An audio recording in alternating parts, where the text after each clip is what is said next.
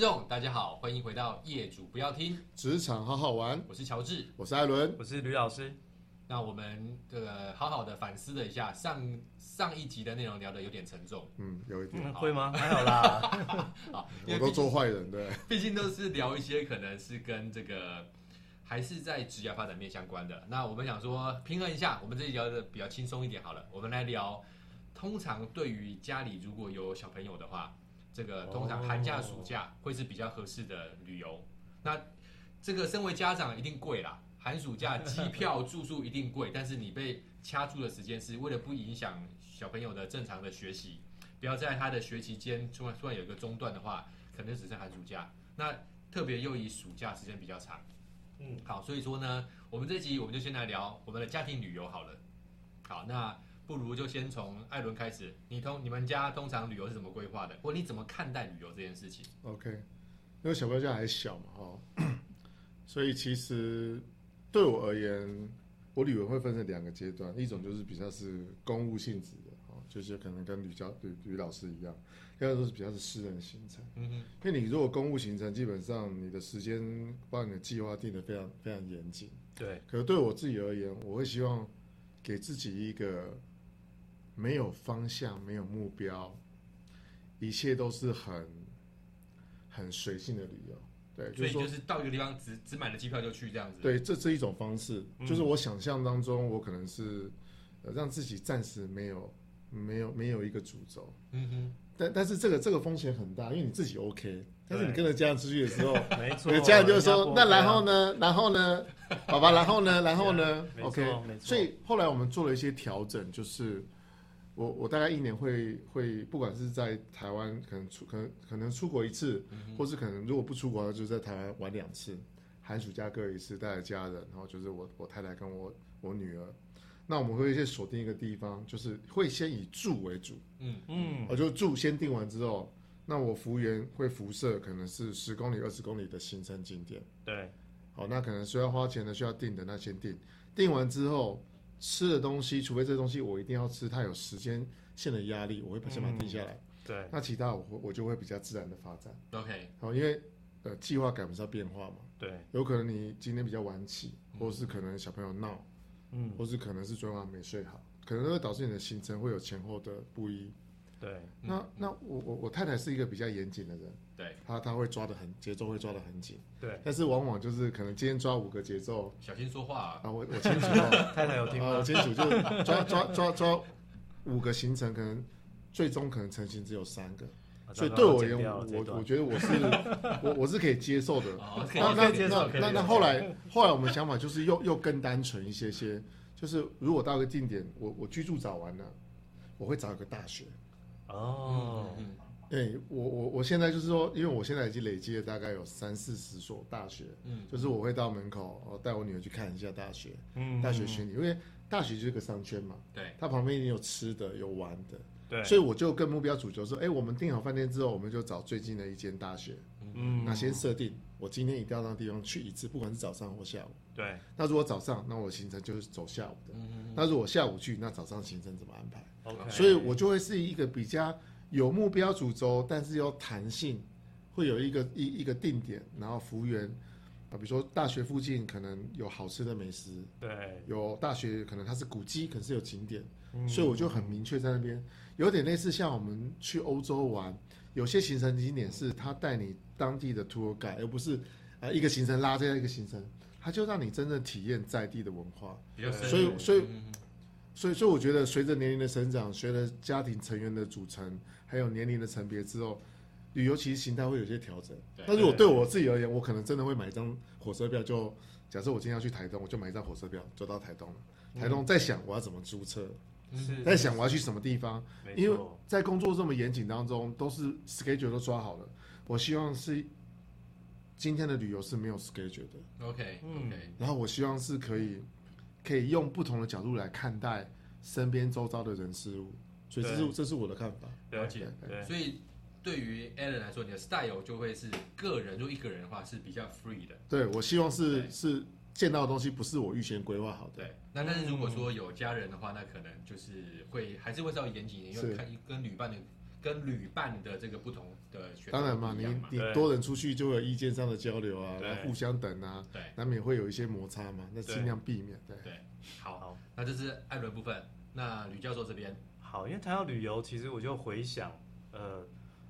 我可能要推近一点的时间，好，这最近讲，因为大家都讲我们成年以后，不对是讲成年，有家庭 以后，有家应该是有家庭以后的一些旅游经验。 对，因为其实我女我是我女儿是在我念博班的时候出生的，嗯嗯所以是在在美国那一段。好，那她出生以后，其实我太太会带着她，其实会去一些地方玩。你们大概听懂了，太太带着她，嗯不是我们 三个人去。你专心念书啊，是，其实是因为工作的关系对。然后那时候常常其实也会常常有一些，比如说去开会、去研讨会啊、发表什么的。但其实那样的心情是没有办法放松的，对，你会很惊，甚至就算三天后才要上台去 present 要做什么事情，但因为带有目的性，嗯对你一定会不断地去练习。是，那这个个性其实到现在还是这样。比如说嗯嗯我现在因为工作的关系，也常常会有一些海外行程，比如说去澳洲啊，去哪里？就近期疫情之后常飞，嗯但其实那飞都是工作，那跟旅游行程完全不一样。所以先把那一块先撇掉。 OK，那真正跟家庭出去玩的话，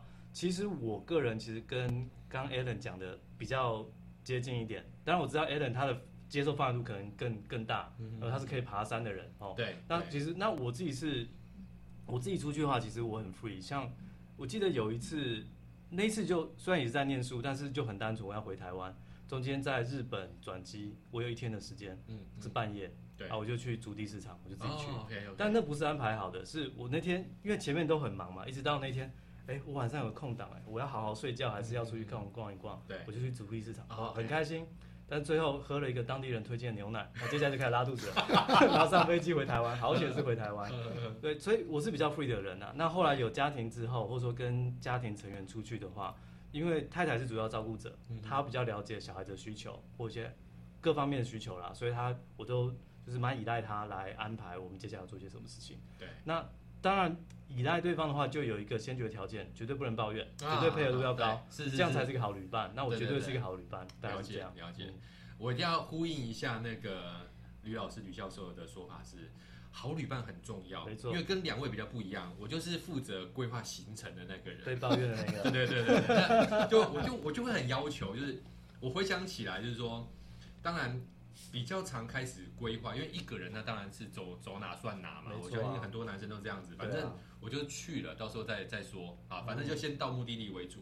但是有了家庭之后，特别我比较有印象是，我有一段时间是外派的，那外派每次回来大概就差不多一个礼拜，那跟家人比较久没有没有碰到面，所以在这一个礼拜我们可能就安排个三四天在台湾当地去走一走，对啊那就会开始觉得说，哎、这个时间很珍贵，所以就是呃没有到秒这么夸张，但是就以小时为单位，今天要跑几个点，然后这个行程要怎么走呢，就会做的比较会比较斤斤计较一点。对，啊，后面延延伸到有了小朋友之后，那呃，开始他们想带他们去国外的话，那我们当然还是以日本为主，因为日本相对交通上面或者是这个飞机或者是饮食啊相关都相对比较接近。好对，那所以说呢，一样，可能我们每一年就是一次，那一次可能是五天七天，那呃就会有点呼应像艾伦刚刚所提到的。啊，今天我们要到哪里？然后这个车程多怎么拉？然后中间放几个景点，然后午餐、嗯晚餐什么特色是什么？啊，类似像对这样子，就把它对就把它整个放出来。但是整个中整起来，我们发现我会发现，我们三个人对于旅游的本质，或者是说在旅游当中要获得的东西不太一样。 OK 我忘了有没有这么说。对于艾伦来说的话，对旅游可能是一个放松，但是我觉得更多的是你可能中间会有一些学习。嗯对，那你怎么是看待学习这一块？嗯，因为我我本身是呃，因为刚才有提到我喜欢爬山嘛，我对嗯喜欢往户外走，所以对我而言，我是体验式教育的的这个这追随者。嗯，我希望所有的东西都是你用心去体验，实际到现场之后，不要预设立场。嗯，那你自然所得到的回馈才是最真实的。对，好，比方说， 我我我我之前有也有在苏州工作的经验，嗯嗯，那其实那时候假日就因为只有我自己派，所以我一个人会会到处去去玩，我可能会走到小区，走到街上，然后去体验当地的美食，嗯想象我是当地人，对，所以那个感觉会是你会很融入那个环境。对，所以我我很喜欢的是融入那个环境，就是我我如果暂时不要有任何的计划的行程，不要预设立场，不要想，所以我会真实的投入，我的体验会蛮不一样的。对，嗯所以，所以对我而言，我我会更多，就像乔治讲的，那是一种学习的角度。我我我倾吐，我去接近接地气，去了解地方的人文、呃地景或是美食。嗯对对，那那这样的话，你你才不会说，比如说像我们这次之前去欧洲，他带你去吃台湾菜，嗯啊，那那那个感觉就完全不一样。可惜那了那对你到了一个环境之后，它不好吃，不是因为它不好吃，是因为我们的饮食习口味惯变不一跟它不一样。没但是错你至少体验过了。对，对，你至少体验过。那没错如果我到其他地方，我都吃麦当劳，我都吃大麦克就好了，因为差不多味道都一样。是，所以是所以我，我我更期待是到一个地方之后就全然的放松。那我我有时候会跟我的家人沟通一下说，我们是不是可以暂时今天下午我们就不要有所谓的 schedule 的压力？嗯嗯，嗯是那难免会有冲突，但是大家玩起来说，哎、好啊，那这时候哎、我们进去看看吧，好啊，就进去了。对进去之后，这是不预期的，所以无心插柳的感觉，那个那个成果会让我觉得哇，那是 amazing 的。对。那有时候我设定进去说，哎，怎么会这样？哎呦，不好玩又贵，你开始有抱怨。对，但是这也是一个过程，对没错没错，没对，错因为我会把工作跟生活会切的比较开一些些。是嗯我工作是一个相对比较严谨的人，对我的时间轴，甚至我的距离、我的行程，安排好我我安排会非常准确。哎对，嗯可是当我自己我可以调整的时候，我希望是暂时打破这个隔阂。嗯，对，是是你是与其说是学习，更多是我想要尝试看看，当没有计划的时候，对它会是一个什么样的境界。对对，那回来之后，我就会把相关的图片、照片，透过回忆当中去梳理这个过程当中的，也许是酸甜苦辣，或喜怒哀乐，或者是可能遇到的一些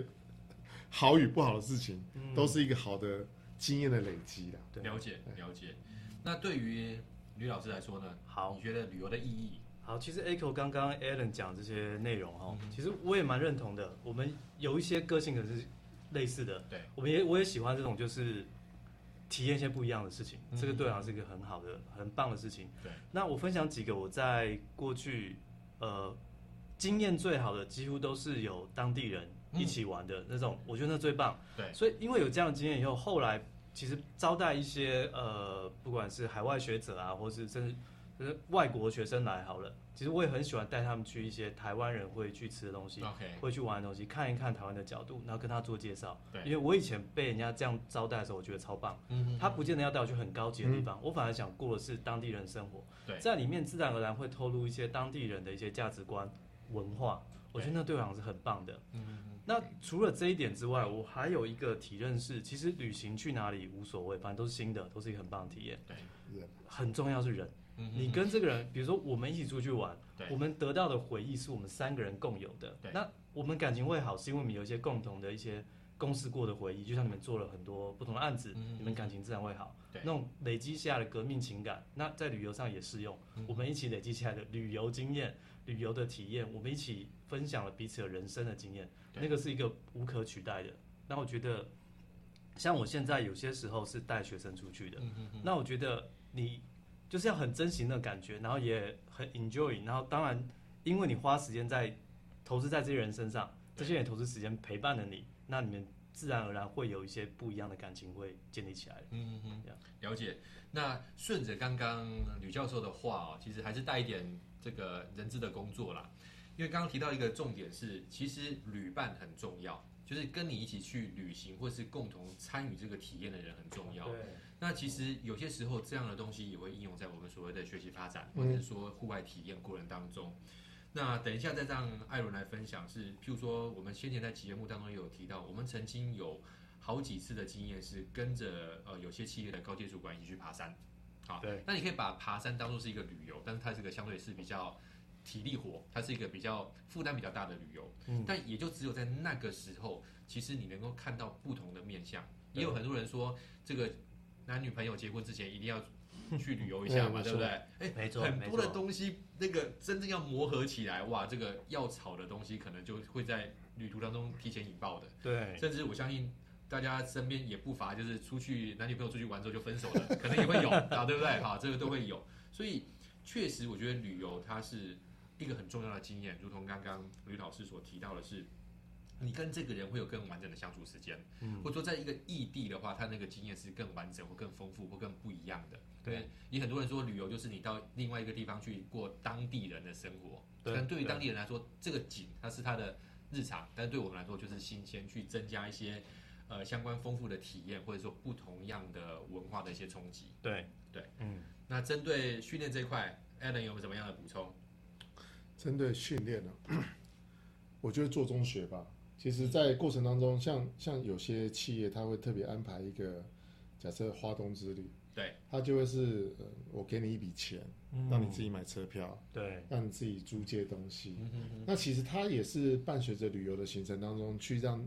每个人去去磨合，嗯，人与人之间的磨合，你的角度跟我角度不同，嗯我们怎么样在过程当中互相帮助彼此，对，哦，怎么样让风险降到最低？这个过程当中，我觉得是很可贵的。嗯哼所以，就像对我而言，如果假设这个企业他邀请我们去帮他们设计课程，我也会期待这是一个呃 tour，对，它是一个 tour 的行程，让他做中学有玩有欢乐，对，这个这个这个过程当中是我被包装下去的，嗯我就让你住很烂很烂的地方。哦哦，让你住可能 是这个这个，嗯可能你过往当中你是高阶主管，你可能都住五星级饭店，对，可是你从来没有住过这种类似公寮那 OK，或是这种野外的地方，你必须哦，你的厕所是没有门的，嗯，那其实那个冲突蛮大，但是过程当中还是要跟业主沟通啦，嗯嗯要不然其实那个那个落差会很大，对所以它会是一个一个创业的过程，它会是一个在筚路蓝缕往前遇到压力的过程，所以其实主管们很喜欢，或是有些创业家很喜欢去找这个旅程，比如说有些业有些企业主他们喜欢啊划船，嗯嗯，有些人喜欢起重机，对，有些人喜欢可能爬高山，甚至可能有些人玩风帆。嗯其实那都是另类借由旅游的过程中去找到他真实的那个自己，对，或者是说在团队当中能不能一起去凝聚共识。像端午节刚过，嗯，其实很多现在很多企业会去组一个团去划龙舟，对，没错，哦，我们一起划船，对一起很赞到哦东山河去划船，对，一起扛着船，有一个革命情感，共同的经验。没错，我觉得它是另类的，比如说它是一种另类的旅游形态的、嗯的行程啊，对对。嗯，那这个我蛮喜欢的。了解了解对，我简单的收尾就是说，刚刚所提到的其实有点像是旅游的拓展它其实就是一个体验，对它一个行程的体验。那当然，呃，我很认同两位讲的，就是说这个旅游到结束之后，你到底带了什么东西回来？其实有些时候会很会很讶异的发现，可能不是那些名山大景，可能是跟你的旅伴当中某一个特别的一个触动，或者是它某一个小小的细节，嗯你会发现反而是你不经意当中，在这个旅程当中最重要的记忆点没错，可能会存在没。错，那这些东西其实很难以言喻，但是其实你只有走过了这趟旅程，或是说这个旅程完毕之后，你细细的去回味、会去思索之后，它那个中的滋味才能够更加的被你很深刻的记得。对，OK，好，那这集我们有更多东西想聊，不过呢，有些后续的话就我们留待后续分享。包含是我们也很想跟所有的听众聊一下，是说，诶，那对于企业、对于面试或对于主管来说的话，我们怎么去看待诶员工的旅游或他这个行程或他的这个计划，诶，跟工作上有没有这些嗯连接？甚至艾伦这边有提到是。这个东西是不是也有一些专案管理的成分？我们如我们是不是能够从这个员工的旅游的规划，或者他怎么看待这件事情，来试图去推敲，或者是说能不能评估他在专案管理或工作排程上面是不是有这样的潜力？好，那这些东西的话呢，因为时间关系，我们就先停在这边。这期内容到这边，我是乔治，我是艾伦我，是吕老师。我们下期见，好，拜拜。拜拜。